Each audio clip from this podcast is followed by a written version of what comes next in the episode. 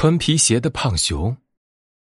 自从胖熊阿黑学会像人那样走路以后，就想穿一双皮鞋。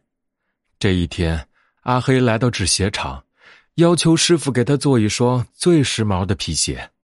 师傅满口答应，不久鞋就做好了。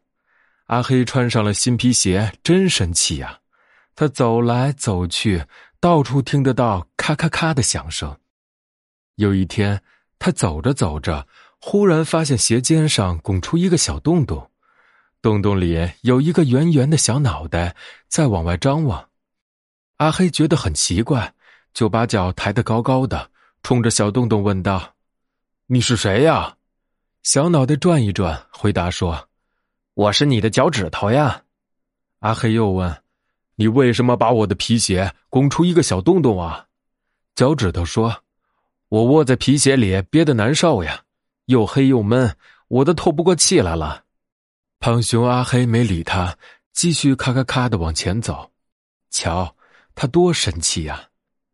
可是没过几天，他发现皮鞋尖上又拱出了好几个小洞洞，所有的脚趾头都伸出小脑袋往外张望着，还大口大口喘着气。阿黑走路也变得一瘸一拐的。脚趾头胀得真难受啊！他索性把鞋尖剪开一个大口子，让所有的脚趾头都露在外面。现在阿黑穿的是一双凉鞋了，脚趾头伸到外面，大口大口喘着气，还大声嚷着：“好凉快呀，好舒服呀！”胖熊阿黑穿着凉鞋走路，还是觉得脚很热很胀。他一踢脚，甩掉了一只鞋。又一踢脚，又甩掉了一只鞋，所有的脚趾头都高兴的嚷起来：“好凉快呀，好舒服呀！”现在，胖熊阿黑又光着脚走路了。